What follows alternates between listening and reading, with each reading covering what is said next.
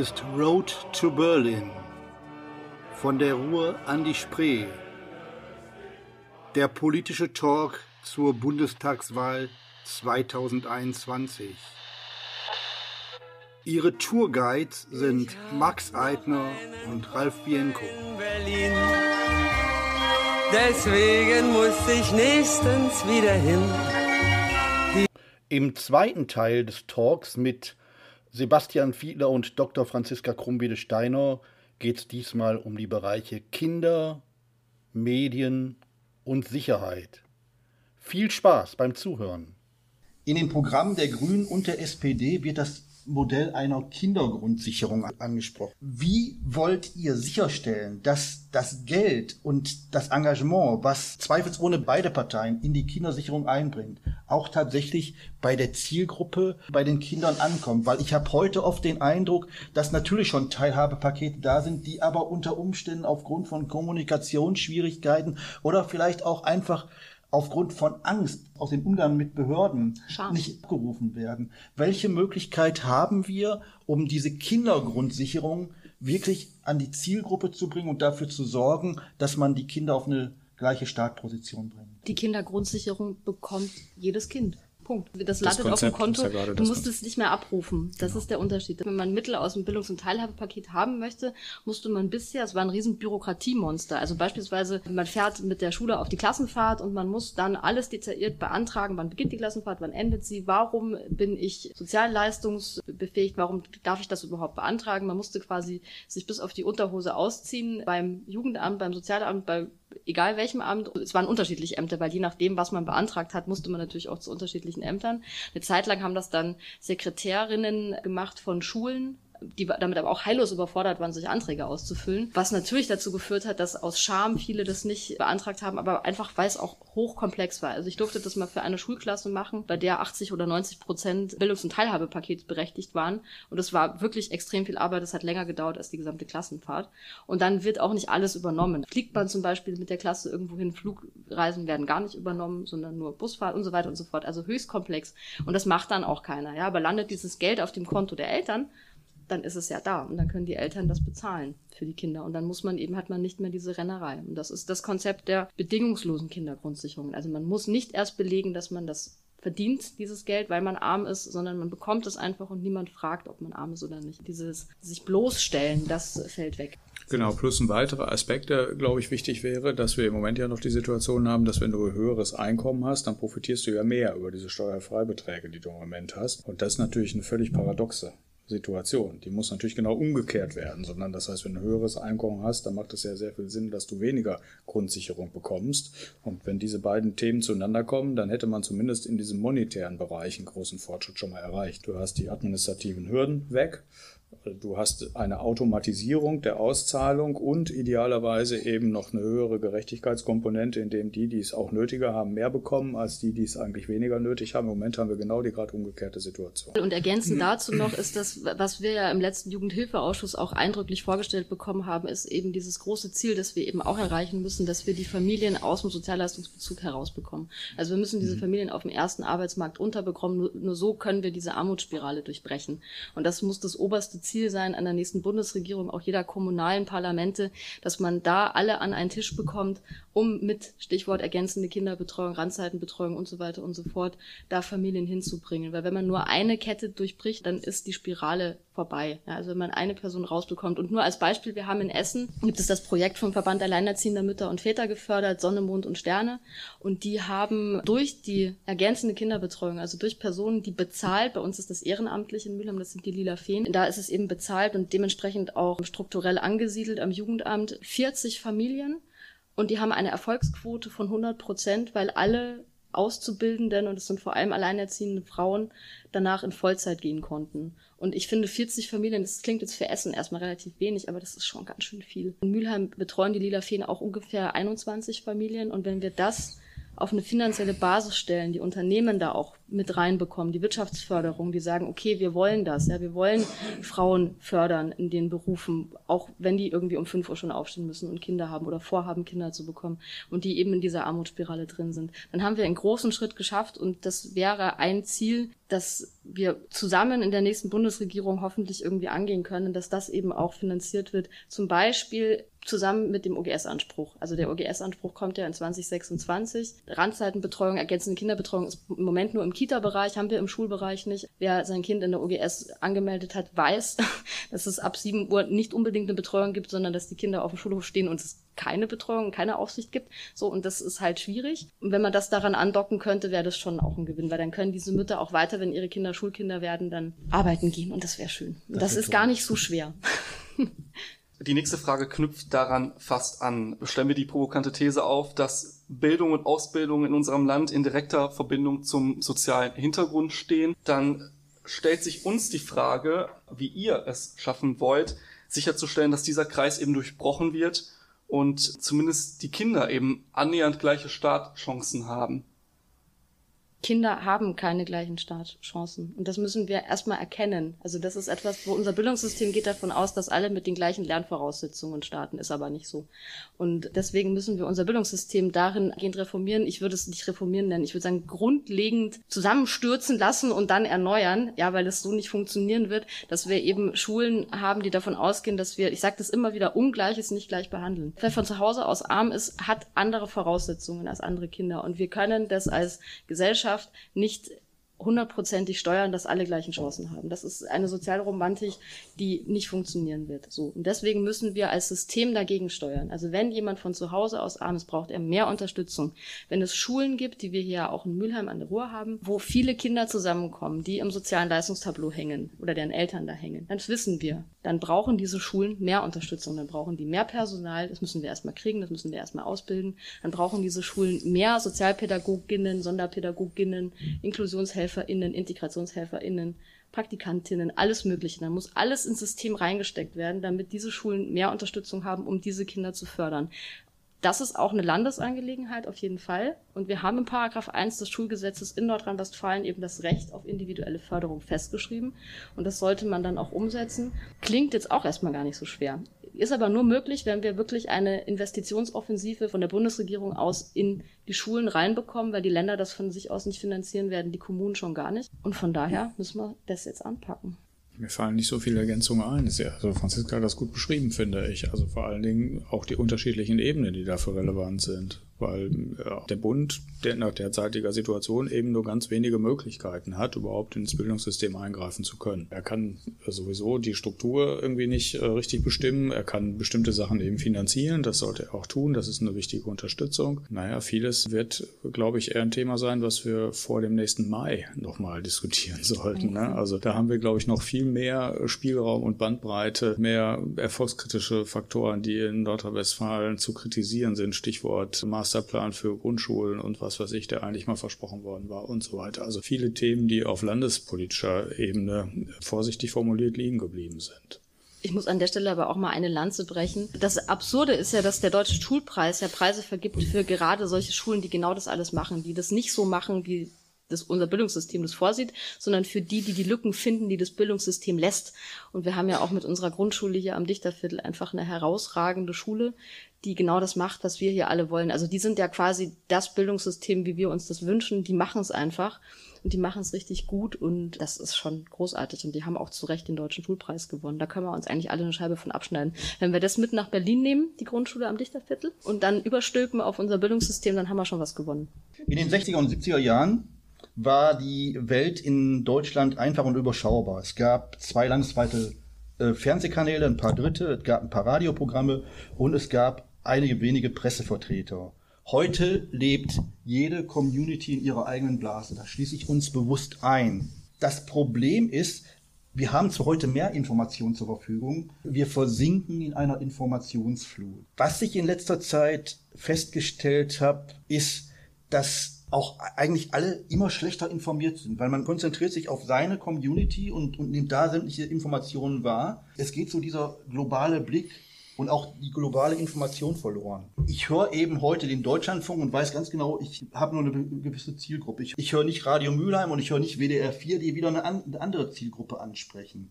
Welche Möglichkeiten haben wir, um gesellschaftlich wieder informativ auf ein Level zu kommen und auch alle zu erreichen? Weiß, das ist eine provokante Frage. Wer will anfangen? Hm. Ich würde gar nicht sagen, dass sie provokant ist. Also ich nee, finde, sie ist einfach nur schwierig. das ist ein totaler Unterschied. Ich finde, man kann das vielleicht so ein bisschen abschichten und ich versuche auch so ein bisschen rauszugreifen. Also meine ersten Gedanken sind die, dass ich auf der einen Seite sagen würde, Gott sei Dank haben wir noch den öffentlich-rechtlichen Rundfunk, der ja von vielen so diskreditiert wird. Ich bin dankbar dafür. Ich kenne viele Journalistinnen und Journalisten, die, glaube ich, einen sehr integren und wirklich sehr wertvollen und tollen Job machen und finde deswegen auch nach wie vor die Hauptnachrichten Nachrichtensendungen außerordentlich gut. Das ist in Deutschlandfunk gerade angesprochen. Ich finde, Phoenix leistet super viel für die politische Bildung, hat Gelegenheiten, sich äh, Debatten anzugucken. Und jetzt gehe ich mal in den Bereich des Internets. Auch dort gibt es ganz interessante, wenn man nicht Zeit hat, sich die Debatten anzugucken. Es irgendwie Best of Bundestag, einen YouTube-Kanal, den man durchaus empfehlen kann, weil ich den gar nicht so schlecht finde, weil er so ein bisschen komprimiert Teile von Debatten wiedergibt. Jetzt kommt aber so ein bisschen so ein Aber, das mir eigentlich größere Bauchschmerzen macht, aber ein bisschen so in die Richtung geht, die du gerade ansprichst. Bin nicht sicher, ob sozusagen die Masse der Informationen das Problem ist. Das könnte man ja auch positiv sehen. Man könnte ja sagen, man hat jetzt noch mehr Möglichkeiten, sich zu informieren als früher. Wenn wir jetzt, wo wir hier sitzen, eine Schrankwand hätten und der Brockhaus stünde jetzt da, dann hätte man vor Jahrzehnten sich da das rausgreifen müssen, hätte blättern müssen, hätte vielleicht das Aktuelle da und hätte was nachgeschlagen. Jetzt hat man Möglichkeiten, irgendwo was bei Google oder Wikipedia einzugeben und findet sehr schnell Informationen. Das ist ja erstmal eigentlich was Positives, würde ich sagen. Und jetzt kommt sozusagen mein Aber, dass mir viel mehr Bauchschmerzen oder Gedanken bereitet. Äh, nämlich, und das kann man den Hörerinnen und Hörern ja vielleicht nochmal versuchen, so ein bisschen zu erläutern. Denn das fängt bei Google an und äh, es geht weiter zu sozialen Medien. Das ist also, wenn man bei Twitter oder bei YouTube irgendwie was eingibt, dann sorgen Algorithmen dafür, dass ich ein bestimmtes Suchergebnis bekomme. Und das, was dann mir zuerst angezeigt wird, das hängt damit zusammen, was die Betreiber dieser Plattform erreichen wollen, nämlich viel Geld verdienen. Und das heißt, sie wollen Werbung platzieren, sie wollen antizipieren, was interessiert mich wahrscheinlich. Das heißt, sie wollen möglichst gut herauskriegen, wer sitzt da jetzt gerade vor dem Rechner oder am Smartphone, was ist das für ein Typ, was hat er für Interessen und was zeige ich dem am besten an. Das sind reine Wirtschaftsinteressen. Das haben wir nicht vorher irgendwo im Parlament beschlossen oder so, dass das so funktionieren soll, sondern die Wirtschaftsunternehmen haben das alleine für sich so entschieden, weil sie da festgestellt haben, sie können am besten Geld damit verdienen. Wenn ich die Zahlen richtig im Kopf habe, macht, glaube ich, allein Facebook so 40, 50 Milliarden oder so. In der Größenordnung jedenfalls, nagel mich nicht fest, Umsatz im Jahr. Und das sorgt jetzt bezogen auf Informationen einerseits dafür, dass ich, wie ich das gerade geschildert habe, Informationen angezeigt bekomme und auf der anderen Seite bei Diskussionen sorgt es eben dafür, dass mir dann immer das so selbstverstärkende Effekte habe. Wenn ich jetzt, was ich häufig mal mache, aus Gründen der in Anführungszeichen Feindbeobachtung, ich ziehe mir unter Schmerzen manchmal Videos von AfD, Politikerinnen und Politikern rein. Ja, ist manchmal hart, aber es führt zu dem beschissenen Ergebnis, dass ich ständig diesen Scheiß wieder angezeigt kriege anschließend. Das will ich eigentlich gar nicht. Ich will mir das zwischendurch mal angucken, weil ich wissen will, was erzählen die, wie funktioniert das, wie verbreiten die ihren Schmutz im Netz und dann kriege ich den ganzen Mist wieder angezeigt. Das will ich eigentlich nicht. Aber es ist trotzdem gut zu erklären, dass es so funktioniert und äh, dass deren Methode auch so funktioniert. So. Und deswegen ist mein wichtigerer Punkt nicht so sehr die Information, sondern die Frage der Diskussion und der manipulierten Information. Denn anders als bei öffentlich-rechtlichen, das wird häufig so auch von Maßen und anderen wird es irgendwie so propagiert, das sei alles manipuliert, ist es jedenfalls so, dass es Protagonisten im Internet gibt, die das bewusst und extra machen. Es gibt auch Sender, und ich nenne mal äh, Russia Today zum Beispiel dazu, die eine eigene Agenda haben und die es nicht, die Leute möglichst gut zu informieren, sondern ich glaube, wir müssen häufiger in der Zukunft, auch im nächsten Bundestag, darüber diskutieren, ob wir mit den Plattformen Plattformen da nochmal über Sorgfaltspflichten sprechen, die damit zu tun haben, dass manche dieser Diskussionen unsere Demokratie gefährden. Das ist mein wichtigster Punkt eigentlich an der Stelle und ich glaube, da gibt es Luft nach oben. Was die Algorithmen anbelangt, nichts hinzuzufügen. Mir ist gerade eingefallen, dass ich 2018, glaube ich, war das, mal eine kleine Deutschland-Tour gemacht habe mit meiner Tochter und wir sind in Berlin gestartet, ähm, wieder zurück nach Mülheim und dann nach Bayern. Und es ging, Ösil hatte irgendwie ein Foto gepostet mit sich und Erdogan. Stimmt. Ja, und ja. ich habe in Berlin Funkhaus Europa gehört und es war alles easy, so kein Problem. Ja, es war überhaupt kein Thema, eigentlich nicht großartig. Dann habe ich WDR 5 gehört und es war schon so, na ja, sonst wurde es von allen Seiten beleuchtet und unterschiedliche Perspektiven wurden dargestellt und es ging halt stundenlang, also so bis Frankfurt ungefähr, darum und dann hatte ich keinen Empfang, also von Frankfurt bis Würzburg ist Radioempfang grottig und ab Würzburg hörte man dann B5 aktuell und da war halt Özil so der Staatsfeind, ja, der Verräter. Fand ich schon ganz interessant, wie sich also innerhalb von wenigen Stunden, also war an, an einem Tag, diese Meinung je nach Region verändert hat. Das war schon interessant und ich glaube, das Wichtige ist, dass man das thematisiert und dass man auch in der Schule beigebracht bekommt. Auch der öffentlich-rechtliche ist nicht komplett unabhängig, ja. Also auch da gibt es Beeinflussungen und er kann besser oder schlechter arbeiten. Und in der B5 aktuell ist halt, wenn die Regierung CSU geprägt ist, auch eher CSU-freundlich. So, das muss ist halt so. Also kann man jetzt schön reden reden oder sagen, na muss man irgendwie auch. Nein, es ist so, es ist faktisch so. Ich glaube, wichtig ist, dass das in der Schule wirklich sauber durchdekliniert wird, wie das funktioniert, wo welche Blätter auch hingehören, in welche Ecke. Und das Fach Sozialwissenschaften sollte auf gar keinen Fall abgeschafft werden, weil genau da kann das thematisiert werden. Und andererseits ist aber halt eben auch Lesekompetenzförderung so eine Querschnittsaufgabe, die eben nicht nur im Fach Deutsch angesiedelt sein muss, sondern die eben für alles wichtig ist, damit man eben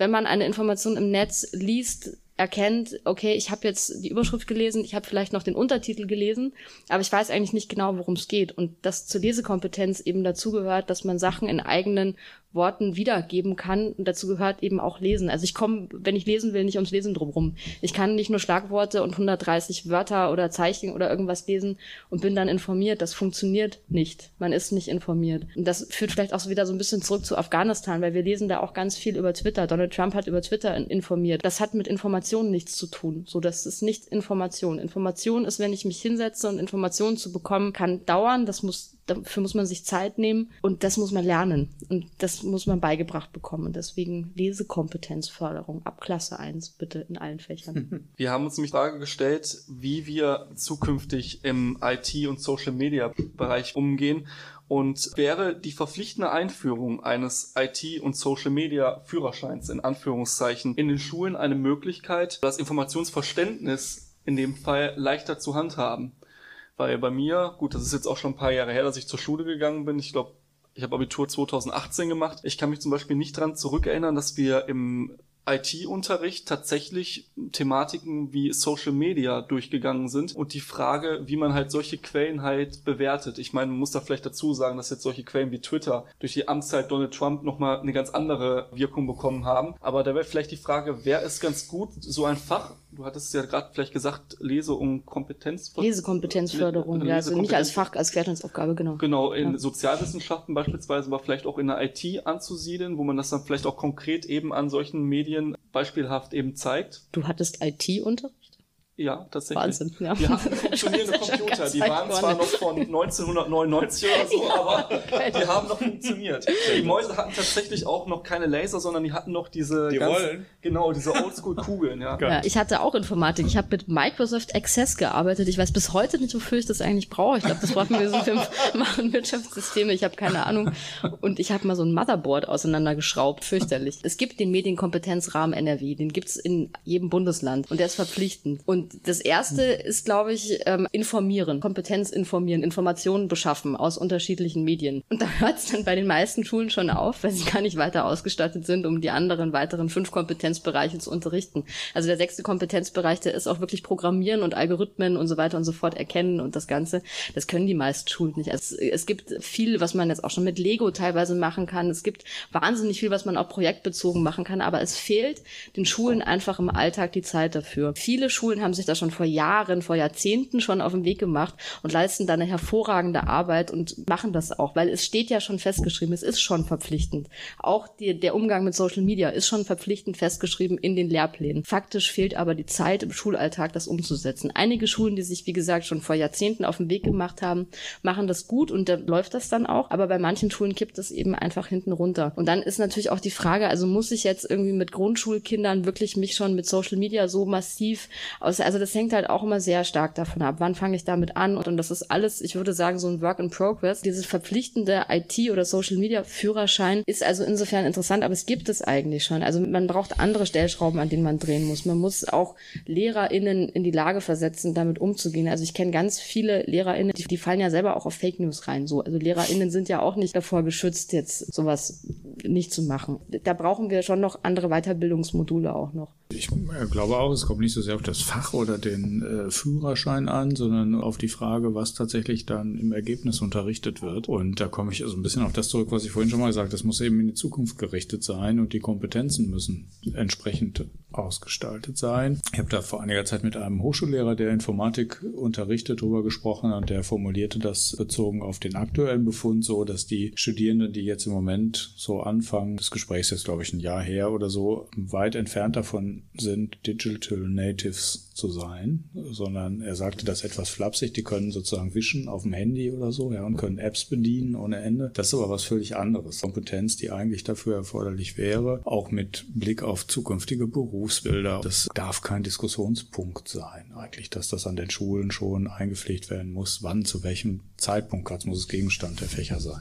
Polizisten sollen sich nach ihrer Ausbildung regelmäßig fortbilden, etwa im Umgang mit psychischen Auffälligkeiten oder im Bereich der Antidiskriminierung.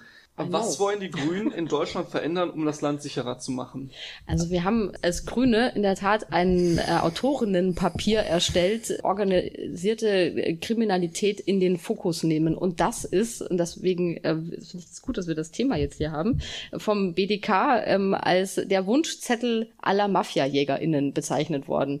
Also ich weiß nicht, ob Jürgen Pelo, glaube ich, sagt dir vielleicht was aus Hessen ist der und der hat eben gesagt, der dass es Dirk Peglo. Dirk, Dirk Peglo, der hat eben auf Facebook geschrieben, dass das jetzt das Papier ist, mit dem man echt endlich mal irgendwie ganz gut arbeiten kann. Und da haben die äh, Katha Schulze und die Irene Mihalic, also die Irene Mihalic ist eine Kandidatin auch aus dem Ruhrgebiet, die kommt aus Gelsenkirchen, ist Polizistin und ist eben im Innenausschuss, ist Innenpolitikerin für die Grüne Bundestagsfraktion. Und die haben so elf Punkte zusammengefasst, von denen ich jetzt nur kurz drei anschneiden würde, weil ich mir sicher bin, dass der Sebastian da bei seinem Kernthema definitiv noch andere Sachen sagen wird. Und das eine ist, worin wir uns wahrscheinlich auch alle eh einig sind, dass eben die Kriminalpolizei und die Justiz Justiz viel mehr Personal braucht. Also der Personalaus- und Aufbau muss eben da äh, weiter vorangebracht werden. Und ein Thema, das ich wichtig finde, weil das eben auch bei uns wieder in Mülheim im letzten Jugendhilfeausschuss Thema war, wir wieder Menschen besser schützen und eben auch die Opfer und Zeuginnen besser zu schützen. Ja, also dass man da ein Verfahren braucht, um die in den Mittelpunkt zu rücken. Und wir hatten in Mülheim, da gibt es zwei Richter, die haben sich äh, zusammengeschlossen und die wollen eben die Betreuung minderjähriger Opferzeuginnen vorantreiben und das bekannter machen. Und das finde ich ein sehr spannendes und wichtiges Projekt, weil der Opferschutz eben schon ein großes Thema ist und Zeuginnen sich da häufig auch in eine sehr gefährliche Situation begeben, gerade wenn es um organisierte Kriminalität geht, die ja auch mit Wirtschaftskriminalität einhergeht. Und wenn das gerade noch Minderjährige sind, dann finde ich das super, super wichtig und relevant. Und das ist ein Punkt, den ich jetzt eben hier auch kommunal unterstützen kann, indem man das so ein bisschen bekannter machen kann, das Thema. Das letzte Thema ist, und das erwähnst du ja auch immer wieder, ist eben Umweltkriminalität effektiver bekämpfen. Also eins von diesen elf Punkten, die ich jetzt irgendwie für mich wichtig fand, weil es nicht mein Kernthema ist und du ja da der Experte bist. Das ist so eine breite Frage, dass ich versuchen muss, jetzt mir auch was rauszugreifen, weil ich natürlich jetzt tatsächlich, also genauso wie Franziska jetzt sozusagen im Schul- und Bildungsbereich über viele Jahre sich Kompetenzen und Themen rausgearbeitet hat, so habe ich sozusagen auch die Schubladen voll ne, mit äh, unterschiedlichen Aspekten. Und vielleicht ist politisch so wirklich der wichtigste Teil, und das ist tatsächlich echt ein ernst gemeinter, dass ich mir aus zahllosen Gründen und auch aus Gründen der inneren Sicherheit die äh, Unionsparteien auf die Oppositionsbank wünsche, weil wir jetzt nun viele Jahre einen Unionsinnenminister haben und weil so die Mechanismen der Art und Weise, Kriminalpolitik zu betreiben, sich unterscheiden von vielen anderen. Und da gibt es in der Tat, äh, Franziska hat das gesagt, Gemeinsamkeiten. Wir sind ja auch äh, mit Irene und anderen im Austausch. Es gibt bei Polizei Grün einige von uns, auch von unserem Berufsverband, die da aktiv sind. Es gibt verbindende Elemente und ich greife eins heraus, weil es ein bisschen staubtrocken daherkommt, weil ich weiß, dass Irene das genauso unterstützt und weil, und deswegen ist es ein Thema beider Parteien, der SPD und der Grünen, weil es die SPD schon in den jetzt auslaufenden Koalitionsvertrag hineingeschrieben hatte. Und ich äh, will ein bisschen erklären, warum ich das für so übergreifend bedeutsam halte. Der trockene, staubige Begriff heißt, wir brauchen so periodische Sicherheitsberichte. Da kann jetzt erstmal keiner was so richtig mit anfangen. Deswegen muss ich zwei Sätze erklären, weil manche sich vielleicht wundern, jetzt fängt er nicht mit organisierter Kriminalität oder sonst was an, sondern das ist eine ganz grundlegende Forderung, die den Anspruch erhebt, tatsächlich die gesamte kriminalpolitische Debattenkultur ein Stück weit zu verändern. Weil wenn wir uns jetzt alle mal gemeinsam zurückerinnern und auch alle, die hier sind und fragen sich, wann diskutieren wir immer über entweder härtere Strafen, mehr Prävention oder so, kannst du weit äh, Pünktchen hintermachen sozusagen. Wann diskutieren wir immer? Und dann lautet die bittere bittere Wahrheit. Meist, wenn was passiert ist, ich könnte das jetzt in der Bildzeitung würde stehen, wenn Blut auf der Straße liegt und auch das stimmt sogar. Ich hätte mal die nicht so ganz steile These, ohne, und jetzt nenne ich nur die Örtlichkeiten, Lüchte, Bergisch Gladbach und Münster, hätten wir diese Debatte über Kinderschutz nicht gehabt in Deutschland. Herbert Reul hätte die nicht angezettelt. Ohne den Anschlag auf dem Breitscheidplatz, ohne den NSU und so weiter hätten wir diese ganz großen Diskussionen eigentlich nicht gehabt. Und man kann das in so einem technischen Begriff Inzidenz oder Ereignisgetrieben oder ich habe manchmal gesagt reaktive Kriminalpolitik ist das eigentlich. Das ist schlecht, finde ich. Und wenn wir darüber reden, welche Berichte es so gibt, dann gibt es alle möglichen Lagebilder, die das Bundeskriminalamt oder die Länder erstellen. Und es gibt vor allem ein ganz wichtiges Werk und das heißt polizeiliche Kriminalstatistik. Das stellt einmal im Jahr immer der Bundesinnenminister vor, in der Regel mit dem Vorsitzenden der Innenministerkonferenz. Nein, jetzt gibt es auch eine, weil es gab tatsächlich äh, häufig leider keine Notwendigkeit zu gendern. Jetzt gibt es eine Innenministerin auch, äh, Gott sei Dank. Das ist aber nur, das muss man eben erklären, ein Arbeitsnachweis der Polizei. Das bildet also nicht oder nur eingeschränkt ab, wie die Kriminalität tatsächlich so aussieht. Wenn die Polizei einen Fall fertig aus ihrer Sicht bearbeitet hat, die Kripo sagt mir, die Ermittlungen sind jetzt fertig, schickt das zur Staatsanwaltschaft, dann entsteht so ein Strich in dieser Statistik. Das heißt, die Fälle, die Kriminalität, die passiert und die die Polizei nicht sieht oder nicht bearbeitet, steht auch nicht in der Statistik. Da kann man das dann erklären. Ich erzähle eine Anekdote dazu. Vor vielen Jahren ist es so gewesen, da war dieser Vorsitzende der Innenministerkonferenz, ein Herr Ahlhaus, der war später auch in, mal in Hamburg und der stellte das damals, ich glaube mit Thomas de Maizière als Bundesinnenminister vor. Und dann hatten die sich die Themen aufgeteilt und offenkundig hatten sie sich vorher abgesprochen und der Ahlhaus aus Hamburg erzählte dann was dazu, wie sich die Rauschgiftkriminalität entwickelt hatte im vorherigen Jahr. Ich weiß nicht mehr, ob lass es 2007 oder 2018, spielt keine Rolle. Und dann war die zurückgegangen in dem Jahr. Und dann sagte der Ahlaus, ja, die Rauschgiftkriminalität ist 1,7 Prozent zurückgegangen im letzten Jahr und erklärt dann anschließend, dass man sehen kann, wie erfolgreich die Polizei gearbeitet hat. Daraufhin habe ich in einem Interview gesagt, ich würde Herrn Ahlaus dringend empfehlen, alle Kommissariate zur Bekämpfung der Rauschgiftkriminalität in Hamburg zu schließen, dann sei er im nächsten Jahr noch erfolgreicher. will sagen, also das, wir nennen das Kontrollkriminalität, je mehr man hinschaut, je mehr steht in der Statistik. Das ist jetzt nur ein Beispiel von zahlreichen, weil es ein bisschen humorvoll ist und weil man daraus erkennen kann, dass das Mist ist, wenn wir unsere Diskussion entweder nur auf Ereignisse stützen oder solche statistischen Interpretationen. So, und deswegen ist die Idee in der Ausprägung vielleicht unterschiedlich, aber die Idee ist, dass wir ein anderes Werk haben, wo Wissenschaftlerinnen und Wissenschaftler mitmachen, idealerweise unabhängig äh, von irgendeinem Ressort. Die können das gerne organisieren und sozusagen das Essen bezahlen, aber sie sollten das unabhängig möglichst machen machen. Ich habe nichts dagegen, dass Expertinnen und Experten des Bundeskriminalamts und andere da mitarbeiten, aber jedenfalls muss das ein unabhängiges Gremium sein. Und ich habe einen Vorschlag dazu gemacht, wie das dennoch schlank sein könnte, indem man in so einem Kapitel zum Beispiel insgesamt was zur Sicherheitslage sagt und auch zu Gefahrensituationen. Franziska hat gerade ein gutes Beispiel gebracht für Gefahrensituationen, also Opferzeuginnen sind in Gefahr, aber da gibt es nicht zwingend immer, die Polizei muss sich mit der Gefahr beschäftigen oder es gibt rückfallgefährdete Sexualstraftäter, es gibt häusliche Gewalt, wo Gefahr noch entsteht. Es gibt Vermisste und so weiter. Also das heißt, eine etwas breitere Darstellung der Sicherheitslage. Dann fände ich es gut, wenn wir auch über Untersuchungen diskutieren, wie es mit der Kriminalitätsfurcht so aussieht. Oder der Gegenbegriff ist die gefühlte Sicherheit, könnte man sagen. Dann würde ich mir vorstellen, dass der Staat Bericht ablegt darüber, was er im Bereich der Prävention tut. Wissenschaftlerinnen und Wissenschaftler fordern so, dass mindestens fünf Prozent der staatlichen Ausgaben, die wir in die Repression stecken, auch in Prävention gesteckt werden müsste. Ich fände es gut, wenn wir darüber was wüssten oder wenn wir das erfahren würden, ob das auch passiert, ob da genug passiert an der Stelle. Und zwei weitere Punkte würde ich noch vorstellen. Ich hätte gerne ein Opferlagebild das uns auch in die Lage versetzt, dann darüber zu diskutieren, was tun wir für Opfer. Und da gibt es auch noch Ideen. Ne? Es gibt so einen Opferfonds, der greift aber nur für bestimmte Opfer. Es gibt den Weißen Ring. Ich bin da auch Mitglied, kann ich übrigens jedem empfehlen. Ganz wenig Geld beim Weißen Ring, bei der großen Opferschutzorganisation vielleicht sich äh, noch einzubringen, also durch zumindest einen kleinen Beitrag. Und der letzte Teil ist der, den haben wir vorhin in unserer Diskussion schon mal angesprochen, so eine Vorausschau, also große Trends mal abzubilden, weil man manches sicherlich schon mal antizipieren kann. Man kann schon sagen, okay, wenn wir jetzt in so eine große Phase der Digitalisierung gehen, ein Beispiel, da bestehen folgende Gefahren, Cyberkriminalität, irgendwelche Kryptowährungen und so etwas, ja. Große Transformation bedeutet sehr, sehr viel staatliches Geld